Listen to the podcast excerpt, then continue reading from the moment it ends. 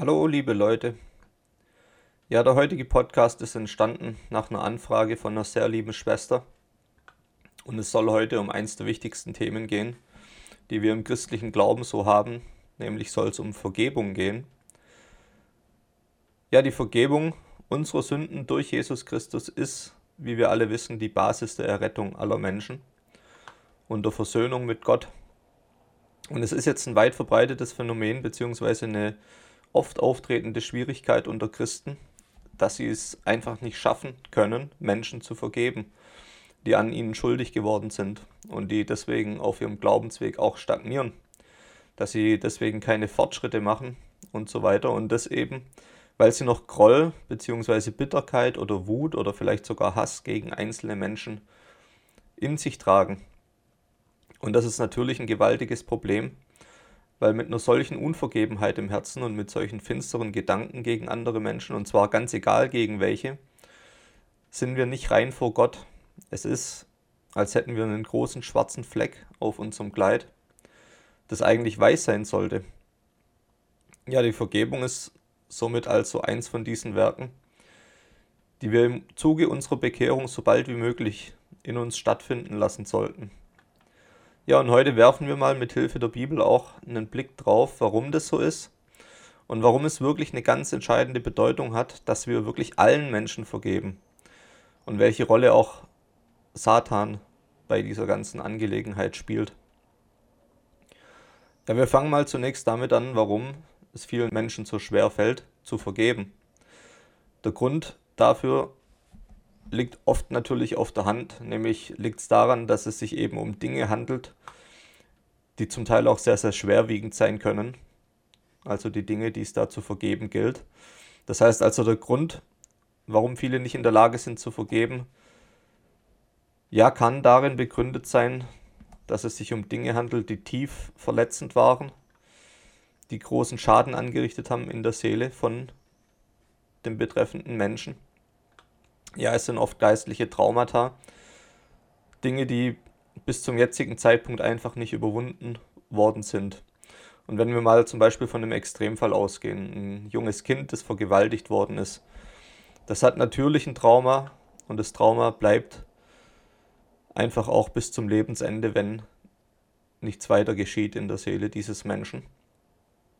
Ja, und das Opfer von einem solchen Verbrechen wird natürlich demjenigen dem das angetan hat gegenüber, nur sehr, sehr schwer in der Lage sein zu vergeben.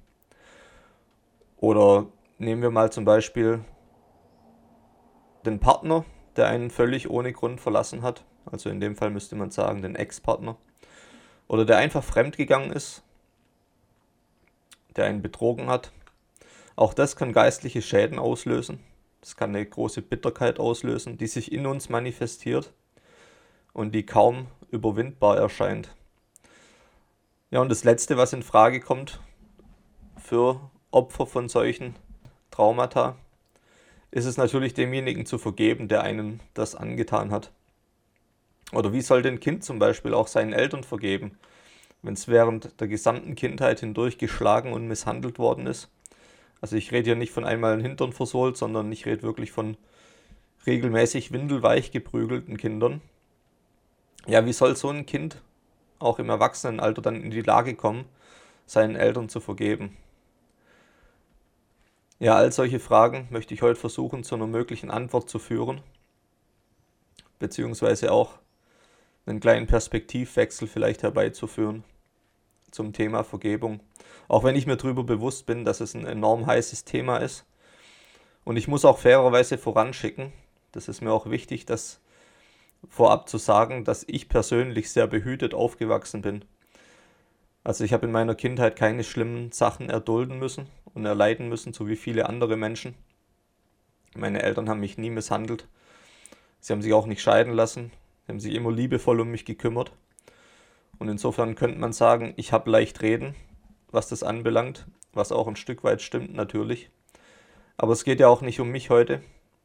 Es geht ja auch nicht darum, dass ich eine schöne Rede halte, sondern es geht darum, dass ich im geistlichen Bereich einfach mal die Hintergründe ein bisschen umreißen möchte, die zu so einem Zustand der inneren Unvergebenheit führen Und wie man das möglicherweise auch erkennen kann, was dahinter steht und wie man es auch lösen kann.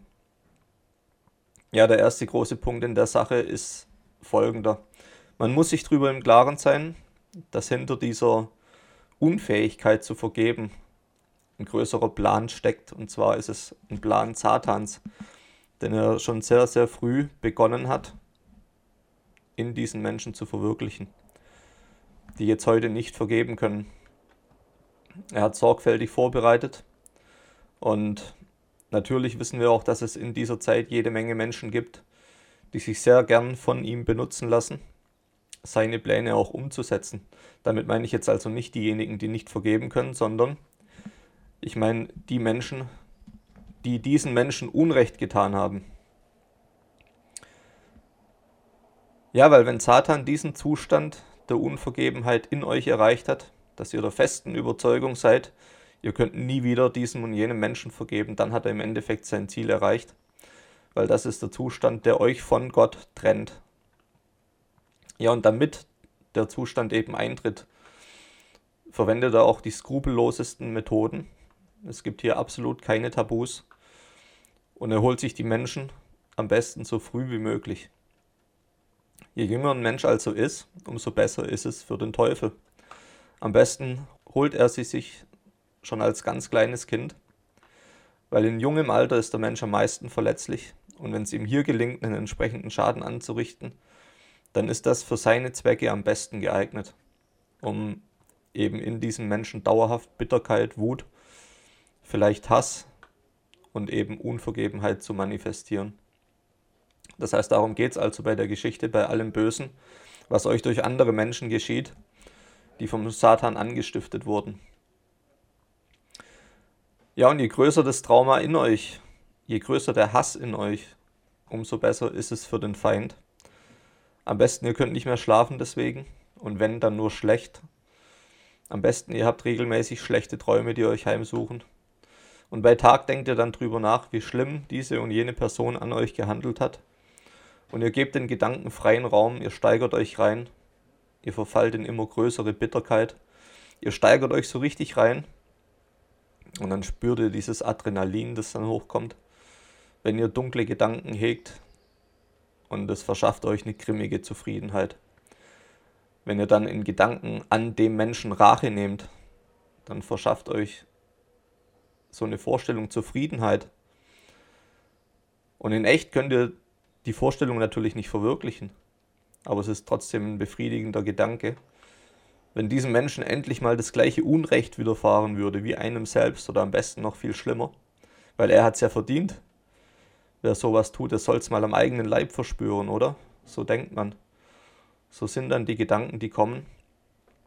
Ja, und dann in dem Moment hat Satan euch exakt an der Stelle, wo er euch braucht, wo er euch gern hat und wo er euch benutzen kann, denn genau in dem Zustand kann er mit euch arbeiten. Hier hört ihr am besten auf seine Stimme. Und genau das ist die Art und Weise, wie er arbeitet. Und das ist somit auch das allererste, was wir mal festhalten können, wenn wir drüber nachdenken, ob wir jetzt jemandem vergeben sollen oder können oder nicht.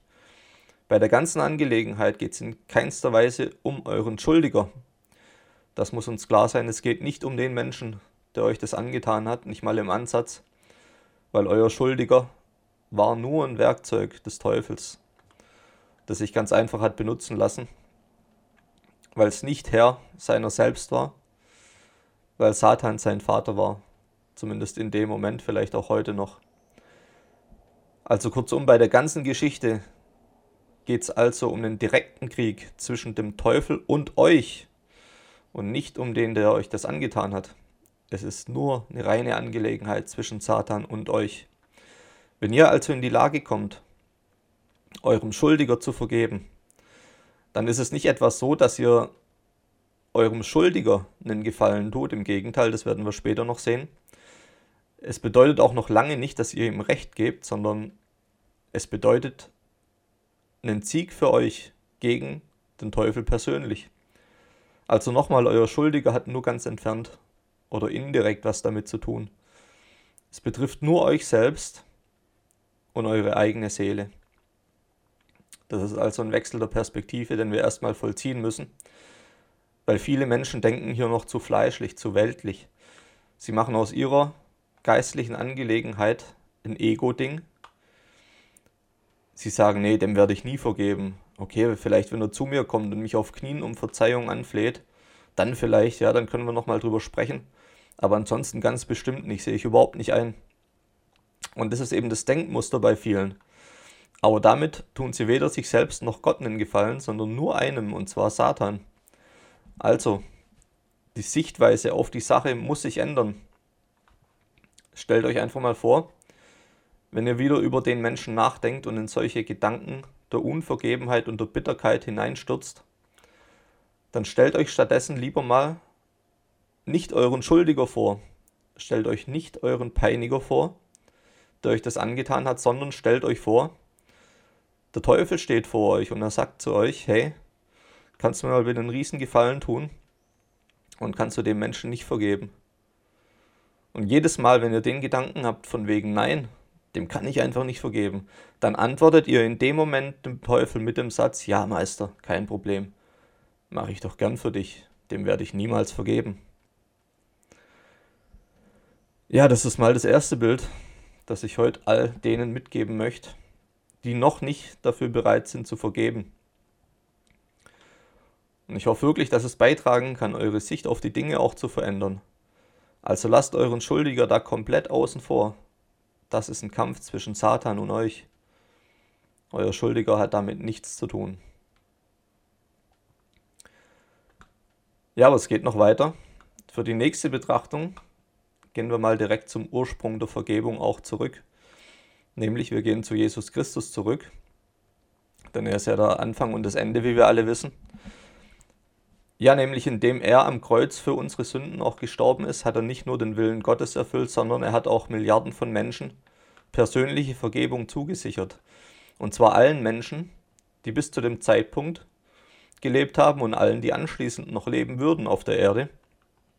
Natürlich vorausgesetzt, dass sie auch dieses Geschenk der Vergebung annehmen. Ja, und um das zu bewerkstelligen, musste Jesus sich nicht nur foltern, erniedrigen, verhöhnen und anspucken lassen, sondern er musste am Ende auch einen qualvollen Tod sterben. Und ich sage euch, jeder einzelne Mensch ist schuld daran. Jeder einzelne Mensch hat also Schuld daran, dass das genau so geschehen musste. Weil wir alle tragen die Sünde in uns und wir können vor Gott nicht bestehen, das wissen wir von der Bibel her. Es gibt keinen Menschen, der davon ausgenommen ist.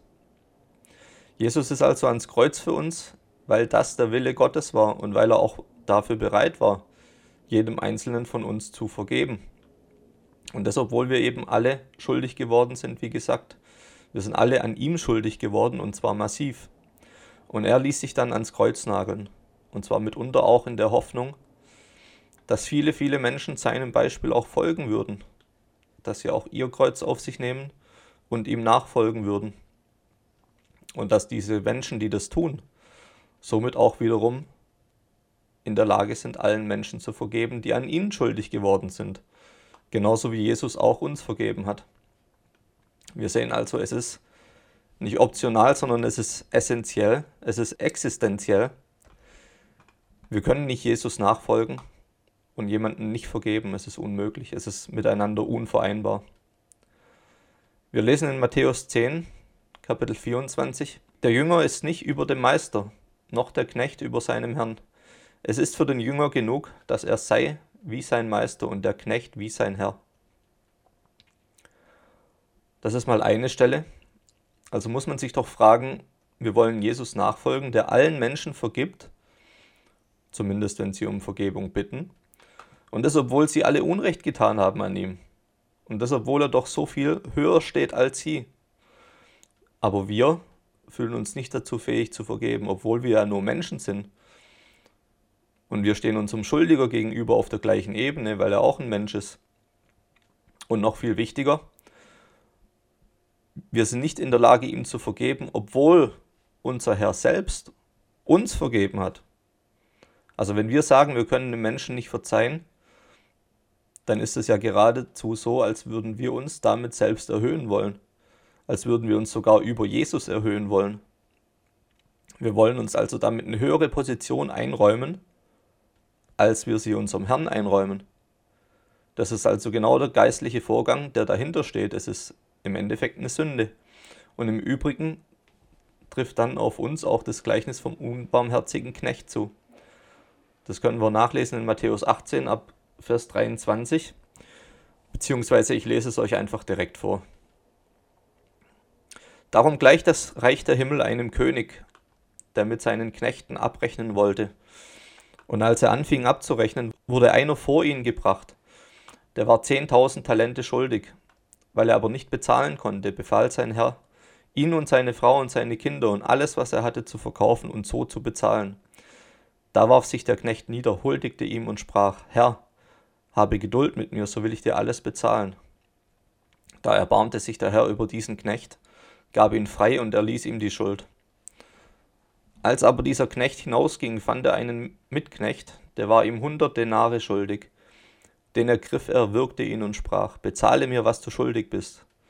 Da warf sich ihm sein Mitknecht zu Füßen, bat ihn und sprach, habe Geduld mit mir, so will ich dir alles bezahlen. Er aber wollte nicht, sondern ging hin und warf ihn ins Gefängnis, bis er bezahlt hätte, was er schuldig war. Als aber seine Mitknechte sahen, was geschehen war, wurden sie sehr betrübt, kamen und berichteten ihrem Herrn den ganzen Vorfall. Da ließ sein Herr ihn kommen und sprach zu ihm, du böser Knecht, Jene ganze Schuld habe ich dir erlassen, weil du mich batest. Solltest denn nicht auch du dich über deinen Mitknecht erbarmen, wie ich mich über dich erbarmt habe?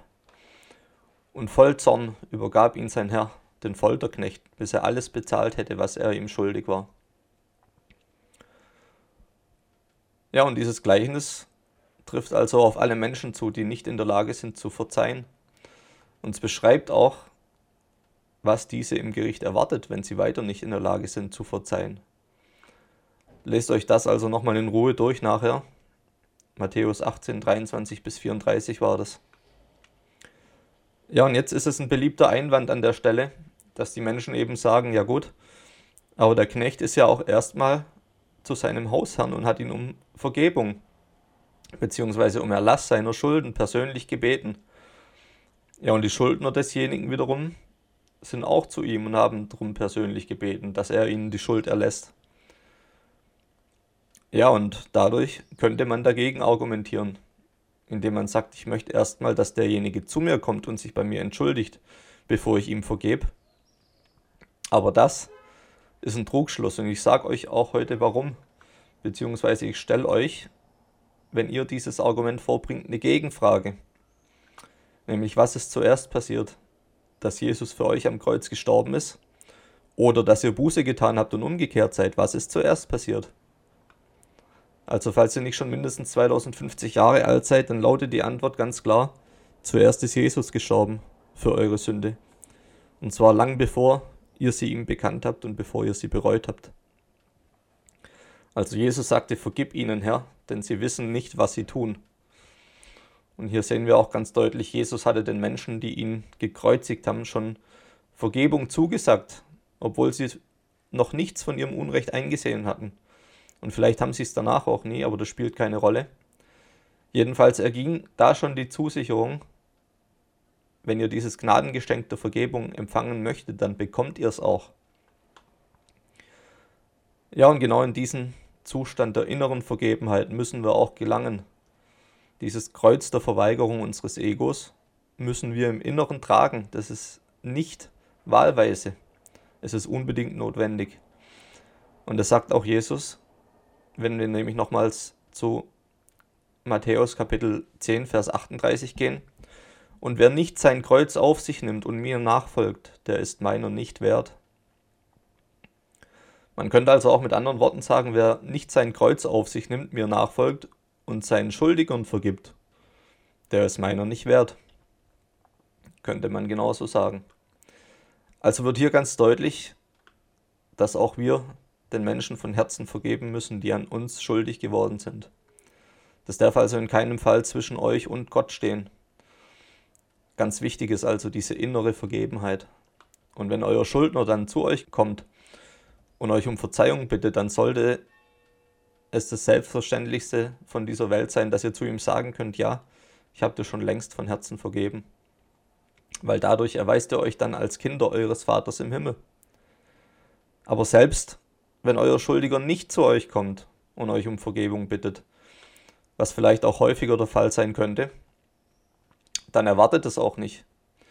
Sorgt trotzdem dafür, dass in euch keine Gedanken von Wut, von Bitterkeit oder von Hass sind, geschweige denn Rachegelüste, also nicht mal im entferntesten darf sowas noch in euch sein. Denn ihr habt nicht das Recht, was einzufordern und das geltend zu machen. Ihr könnt nämlich kein Recht einfordern, das ihr nicht durchsetzen könnt, das ihr gar nicht geltend machen könnt. Weil dafür ist dann allein Gott zuständig, diesen Ausgleich auch zu schaffen. Und so wie euer Schuldiger sich an euch schuldig gemacht hat, so macht ihr euch an Gott schuldig, wenn ihr ihm nicht im Inneren vergeben könnt. Beide werden dann zur Rechenschaft gezogen werden, nämlich sowohl euer Schuldiger als auch ihr selbst. Wir lesen im 5. Mose, Kapitel 32, Vers 35. Mein ist die Rache und die Vergeltung zu der Zeit, da ihr Fuß wanken wird, denn die Zeit ihres Verderbens ist nahe und ihr Verhängnis eilt herbei. Das spricht Gott und in Bezug nehmend darauf lesen wir dann im Römerbrief Kapitel 12 ab Vers 17. Vergeltet niemand Böses mit Bösem, seid auf das bedacht, was in den Augen aller Menschen gut ist ist es möglich, so viel an euch liegt, so haltet mit allen Menschen Frieden. Rächt euch nicht selbst, Geliebte, sondern gebt Raum dem Zorn Gottes. Denn es steht geschrieben, mein ist die Rache, ich will vergelten, spricht der Herr. Wenn nun dein Feind Hunger hat, so gib ihm zu essen, wenn er Durst hat, dann gib ihm zu trinken. Wenn du das tust, wirst du feurige Kohlen auf sein Haupt sammeln. Lass dich nicht vom Bösen überwinden, sondern überwinde das Böse durch das Gute. Also wir müssen verstehen, jemand, der uns Böses tut, dem sollen wir nicht vergelten, indem wir ihm nicht vergeben oder indem wir Rache an ihm wollen. Weil dann hätten wir eben Böses mit Bösem vergolten und nicht mit Gutem. Und dann ist es doch ganz interessant, was hier noch steht, so am Rande bemerkt. Wenn wir demjenigen, der an uns schuldig geworden ist, dann sogar noch was zu essen und zu trinken geben, wenn wir ihm also das Böse mit Gutem vergelten, dann sammeln wir dadurch feurige Kohlen auf sein Haupt. Also warum ist es so? Weil wir sämtliche ausgleichende Gerechtigkeit in die Hand Gottes legen, weil wir Gott damit auch die Ehre geben, wenn wir ihm den Raum zur Rache geben, wenn wir sie nicht selber für uns geltend machen wollen. Ja, und indem wir darauf verzichten, diese Genugtuung einzufordern, dann erfüllen wir auch das Wort, dann erfüllen wir den Willen Gottes, weil es ist Gott, der fürs Gericht zuständig ist. Ja, und jetzt dürfen wir natürlich nicht den Fehler machen und deswegen jemandem verzeihen, weil wir uns dadurch erhoffen, dass Gott ihn dann in die Hölle wirft. Das wäre natürlich wiederum die falsche Intention. Aber es soll uns halt verdeutlichen, Gott wird in jedem Fall für Gerechtigkeit sorgen. Und darauf können wir uns zu 100% auch verlassen. Weil nichts, was ein Mensch tut, wird von Gott vergessen werden. Es wird bestenfalls zugedeckt sein indem uns die Sünde durch Jesus nämlich vergeben wurde, sodass es uns nicht zugerechnet wird. Aber es wird niemals von Gott unbeachtet bleiben. In irgendeiner Weise wird es immer berücksichtigt und zur Geltung kommen. Also wenn wir nochmals das Ganze zusammentragen, wovon ich da jetzt zuletzt gesprochen habe, und wenn wir drüber nachdenken, über dieses Prinzip der Schuldvergebung und auch über dieses Gleichnis vom unbarmherzigen Knecht und so weiter, und wenn wir das nochmal wirken lassen, dann komme ich jetzt zum zweiten Bild, das Gott mir gegeben hat. Wie das im Geistlichen aussieht, wenn ein Mensch nicht dazu in der Lage ist, einem anderen zu vergeben. Also stellt euch einfach mal vor, ihr seid wütend auf eine Person. Und um euch Luft zu verschaffen und euch ein wenig abzukühlen, geht ihr raus, ihr macht einen kleinen Spaziergang und dann seid ihr unterwegs, ihr seid in euren Gedanken über Genugtuung und Rache und ihr lauft über die Felder mit so einem richtigen Tunnelblick und ihr denkt drüber nach, wie schlecht es euch geht und warum ihr so ungerecht behandelt worden seid. Und auf einmal hört ihr ein lautes, schmerzerfülltes Stöhnen. Und ihr wendet euch zur Seite und als ihr euren Blick aufrichtet, da seht ihr Jesus, wie er mit einer Dornenkrone blutüberströmt am Kreuz hängt und wie er unfassbare Qualen leidet Ja, und Jesus hebt seinen Kopf, er sieht euch an und er sagt zu euch, ich hänge hier wegen dir, du bist mit dafür verantwortlich. Aber ich vergebe dir, wenn du zu mir kommst. Vergib du dafür auch deinem Schuldiger. Ja, und ihr seht kurz hin und ihr hört, was Jesus sagt.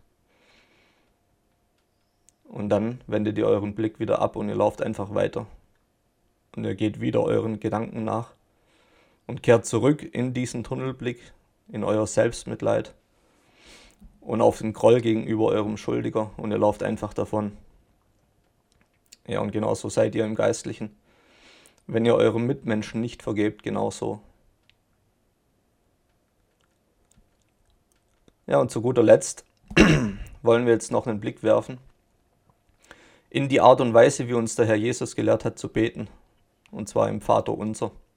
Hier heißt es nämlich, und vergib uns unsere Schuld, wie auch wir vergeben unseren Schuldigern. Also wie immer in den Geboten, die im neuen Bund gelten, ist auch das eine recht deutliche und unkomplizierte Anweisung, rein von der Sprache her betrachtet. Es heißt hier nämlich nicht, wie auch wir vergeben unseren Schuldigern, aber nur wenn sie auf Knien zu uns angerobbt kommen und uns die Füße küssen. Nein, es heißt, wie auch wir vergeben unseren Schuldigern. Punkt. Wir vergeben unseren Schuldigern ohne Wenn und Aber, so wie Jesus auch uns vergeben hat. Und jetzt frage ich euch, beziehungsweise alle, die es noch nicht schaffen, einem oder mehreren Menschen zu vergeben, betet ihr ab und zu auch das Vaterunser? Lasst ihr den Aspekt in euer Gebet auch mit einfließen, so wie es Jesus uns gelehrt hat? Oder tut ihr es nicht, obwohl er es uns gelehrt hat? Und wenn ihr es tut, betet ihr es dann, obwohl es nicht stimmt, was ihr da sagt? Betet ihr wie auch wir vergeben unseren Schuldigern und, das, obwohl es nicht mal wahr ist? Lügt ihr Gott also absichtlich ins Gesicht in dem Fall? Das sind so Fragen, die man definitiv mal stellen sollte. Und wenn wir das tun, stellen wir wiederum fest, es führt kein Weg an der Vergebung vorbei. Und ich kann euch sagen, wenn ihr euch noch immer in so einem Zustand der Unvergebenheit befindet, dann seht zu, dass damit ein für alle Mal ein Ende ist. Betet mit allem, was ihr habt, dafür, dass Gott euch das Wollen und auch das Vollbringen dieser Vergebung schenkt und dass er euer Herz auch in diesem Punkt erneuert, weil Unfähigkeit zur Vergebung gehört noch zu einem steinernen Herz. Es gehört zu unserem alten Leben, es gehört da ganz einfach nicht hin, in das Hier und Jetzt, in unser neues Leben. Es gehört nicht zu unserem neuen Menschen, der nach Gottes Ebenbild geschaffen ist. Also betet für ein fleischernes Herz, räumt auf damit und entfernt diesen beißenden schwarzen Fleck von eurem Kleid. Seht zu, dass es wieder weiß wird. Ja, und das war's für heute. Ich hoffe, das hat einigen geholfen. Ich hoffe, einige haben was zum drüber nachdenken, zum drüber nachsenieren. Ja, ihr Lieben, ich freue mich von euch zu hören. Und dann wünsche ich euch zum Abschied wie immer alles Gute und, gut und Gottes Segen. So Gott will, bis zur nächsten Folge. Bis bald. Ciao.